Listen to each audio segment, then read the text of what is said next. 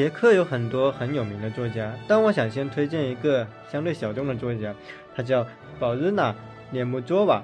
涅姆佐瓦是19世纪捷克伟大的现实主义作家，他的创作特点是浓郁的生活气息、生动的群众语言和独特的民族风格。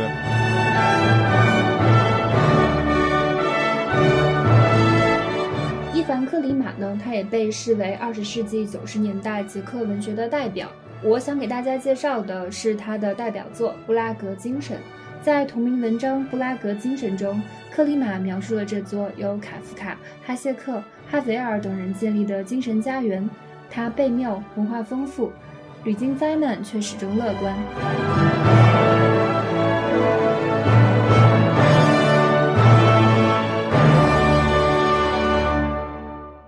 欢迎收听，我是夏周，我是忠诚。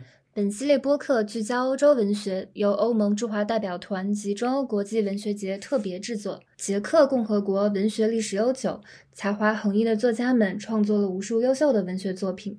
本次文学之旅，中欧国际文学节团队特别推荐捷克共和国 Top Ten 文学家作中译本，入选作品排名不分先后。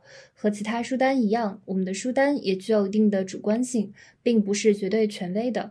我们的出发点是希望推荐给读者朋友们一些好书，在此感谢中欧国际文学节团队以及出版行业同行的专业建议。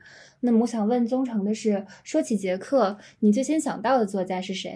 其实捷克有很多伟大的我们中国读者熟知的作家，不过这一次我想先从一位小众的作家介绍起，他的名字叫鲍日娜·涅姆佐娃，他的长篇小说《外祖母》。是我这一次想要推荐的作品。那么，我想先从他的一本书说起，叫《外祖母》。这部《外祖母》于二零二一年出版，由人民文学出版社引进，译者是吴奇。那么，涅姆佐瓦是十九世纪捷克伟大的现实主义作家，也是捷克近代散文文学的奠基人，同时也是一位不可忽略的女性作家。她。创作题材广泛，包括游记、民间传奇、童话、短篇小说和长篇小说。他的创作特点是浓郁的生活气息、生动的群众语言和独特的民族风格。那么，这本《外祖母》收录了鲍涅姆佐瓦的三部代表作，分别是长篇小说《外祖母》、短篇小说《野姑娘巴拉》和《善良的人》。其中，《野姑娘巴拉》和《善良的人》堪称涅姆佐娃的晚年绝唱，真实的反映了捷克农村的生活图景，深刻的揭示了捷克当时存在的民族矛盾和社会结构性问题。而同名小说《外祖母》则是涅姆佐娃的代表作，通过涅姆佐娃的外婆辛苦却幸福的一生，展现了劳动者如何在日常生活的缓慢暴力中坚守自身的美好品质，被誉为。捷克文学的一颗明珠。同时，我再分享一部其实很有名的作品，这就是波胡米尔·赫拉巴尔的《过于喧嚣的孤独》。那么，它曾经被翻译为多个译本。而赫拉巴尔是二十世纪很重要的捷克作家，他获得了诸多的奖项，我们在此不一一列举。那么，与小说同名的电影《严密监视的列车》曾于一九六七年获奖。我曾侍候过英国国王，也于二零一二年获得捷克国家电影奖、捷克诗奖等四项大奖。那么，这部过于喧嚣的孤独正是赫拉巴尔的代表作之一。而赫拉巴尔还有一些作品，我觉得也挺值得推荐的，比如像《雪绒花的庆典》《温柔的野蛮人》《绝对恐惧》《致杜变卡》等等。因此，如果要了解捷克文学，赫拉巴尔的《过于喧嚣的孤独》是不可错过的一本书。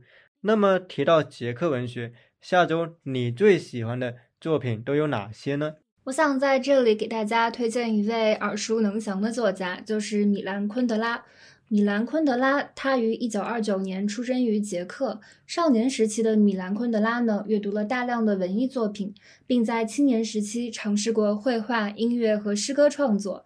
直到一九六七年，他出版了第一部小说《玩笑》，从此走上了文学创作的道路。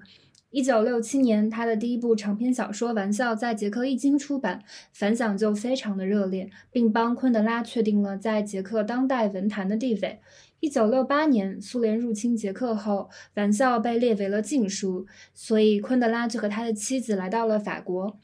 在法国，昆德拉继续用捷克语创作了一系列大家都非常知名的作品，比如说《笑忘录》《不能承受的生命之轻》《不朽》等作品。那么今天给大家推荐的，也就是刚才提到的他的代表作《不能承受的生命之轻》这本小说，根植于六十年代捷克斯洛伐克的历史背景。通过主人公托马斯与特蕾莎的爱情，在这本小说中，昆德拉将灵魂与肉体、拯救与放逐、忠诚与背叛的矛盾摆在眼前。对于昆德拉来说，重与轻不再是物理上的简单对立，而是如作家所说的，是所有对立中神秘的、模糊的。华盛顿邮报称，《不能承受的生命之轻》是二十世纪伟大的小说之一。昆德拉借此坚实地奠定了他作为世界上伟大的在世作家的地位。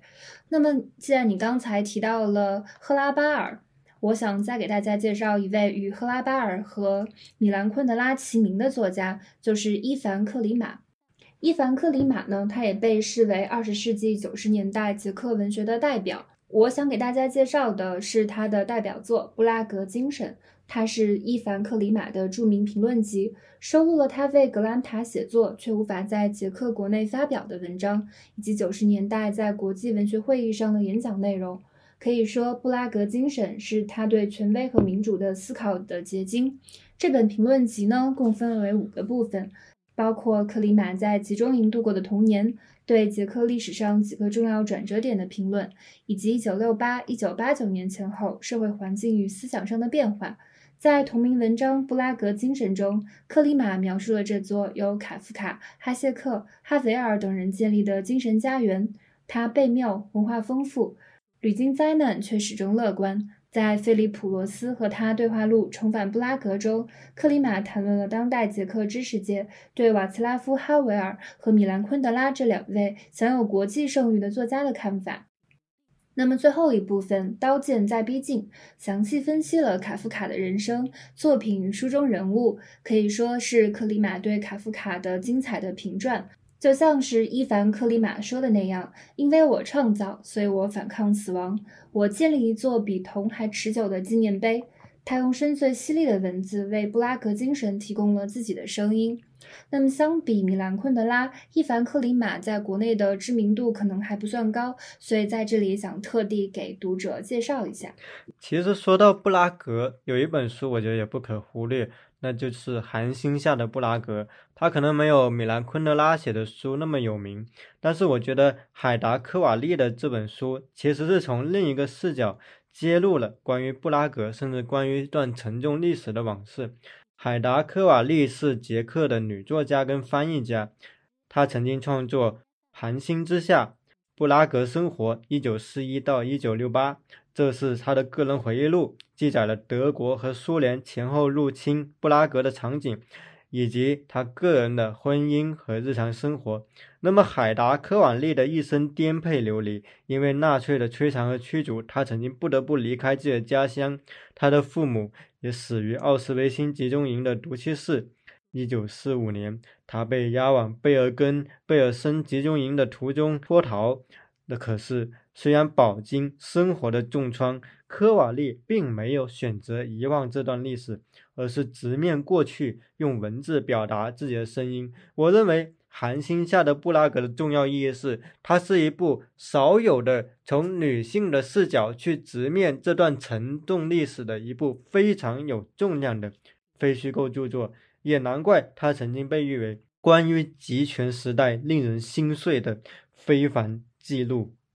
你刚才提到的海达·科瓦利也是我非常喜欢的捷克女作家。那接下来我也想给大家推荐一本非常有意思的小说集，它就是捷克作家兹旦内克·斯维拉克写的《错失之爱》。斯维拉克是捷克著名编剧、演员、词作者、小说家。那么今天介绍的《错失之爱》这本书由浙江文艺出版社引进出版，译者是徐伟珠。然后他也是奥斯卡最佳外语片的编剧。被称为最伟大的捷克人之一。那么这一本《错失之爱》收录了斯维拉克非常著名的短篇小说，比如说有《伯利恒之光》《班级聚会》《错失之爱》《复试》《温泉疗养院》《购物》《体面的出租车司机》《在火车上》《四月故事》《九个故事》。这些故事当中的主人公呢，具有不同的身份和背景。他们是有智障的儿子、复试的老先生、被错爱的女友、体面的出租车司机、整天吵来吵去的夫妻、总在一年的同一天遭受伤害的病人。我觉得，在斯维拉克不动声色的描写背后，他总是用一双充满同情的眼睛去看待这些人。其实我自己私人还比较喜欢两个捷克作家，但他们可能在国内还不太有名。第一位叫约瑟夫·史克沃莱茨基。他有一本书叫《聚会》，曾经在二零一三年被新星出版社引进。我为什么要推荐史克沃莱茨基呢？是因为他其实是捷克一位当代很有名的，同时非常具有原创性精神的一位作家。他曾经著有小说《懦夫》《激情澎湃的季节》《人类灵魂的工程师》等，并且获得过加拿大总督文学奖、捷克共和国国家文学奖。捷克斯洛伐克总统授予的白狮勋章以及加拿大勋章等等。那么，这部聚会是他在年近八十岁时回顾自己生平的创作。这是一部具有现实主义的厚重感，但是又有很深刻的文学技巧的一部创作，充满了作家对故土深情的回望。出版人周刊曾经评价说。此刻沃莱茨基面对残酷无情、难以言状的政治恐怖所表现出的独特的悲悯情怀、人道主义，使他的作品散发出长久的魅力。他是他那一代人中最杰出的国际作家之一，因此，我认为《聚会》是一本不可错过的捷克作品。而同时，我自己也很喜欢一位作家，叫卡雷尔·恰佩克。这位作家的写作富有哲学思考。而且他其实，在科幻等等领域都有个涉猎。那么今天我推荐他的一本书叫做《泥鱼之乱》。这本书在二零二零年被外国文学出版社引进了，他的译者是贝金卡雷尔恰佩克，厉害了，他是捷克著名的剧作家和科幻文学家、童话预言家。他的作品呢，构思独特，题材新颖。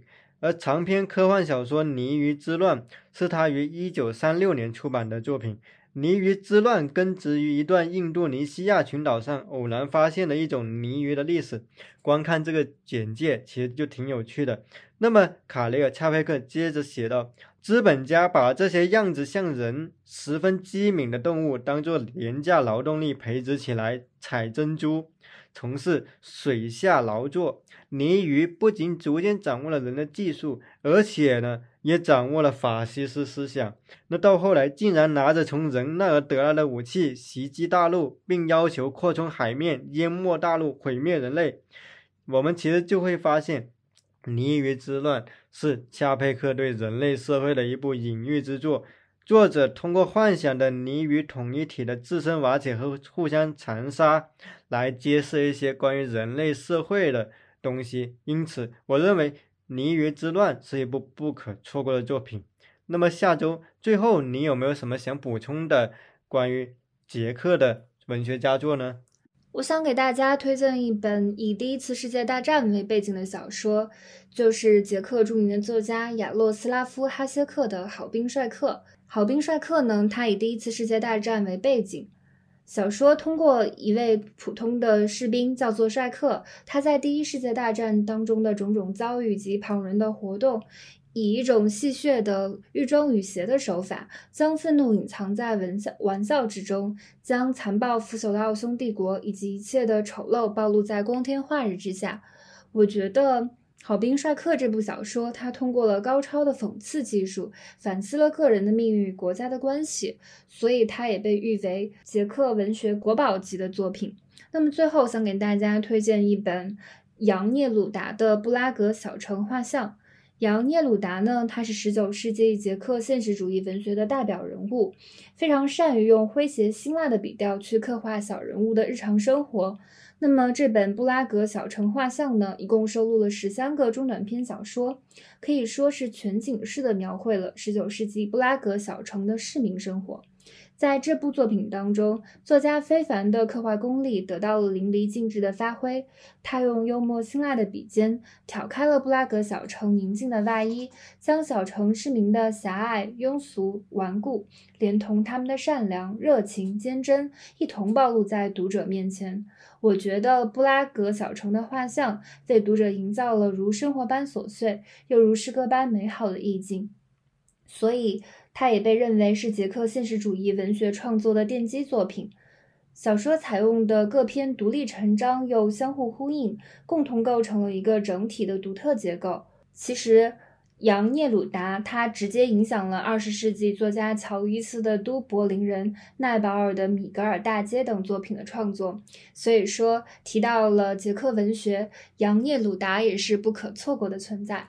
捷克是一片文学沃土，自古以来诞生了非常多优秀的文学作品。除了以上作家，瓦茨拉夫·哈维尔、阿努舍特·卢斯蒂格、约瑟夫·拉达等也是捷克非常值得关注的作家。感兴趣的读者朋友们可以参考这份书单，开启一趟精彩的捷克文学之旅。最后，如果您有其他好书推荐，非常欢迎联系我们。并附上书籍推荐的理由，让更多的中国读者朋友们能够读到优秀的欧洲文学作品。本系列播客聚焦欧洲文学，由欧盟驻华代表团及中欧国际文学节特别制作。感谢收听。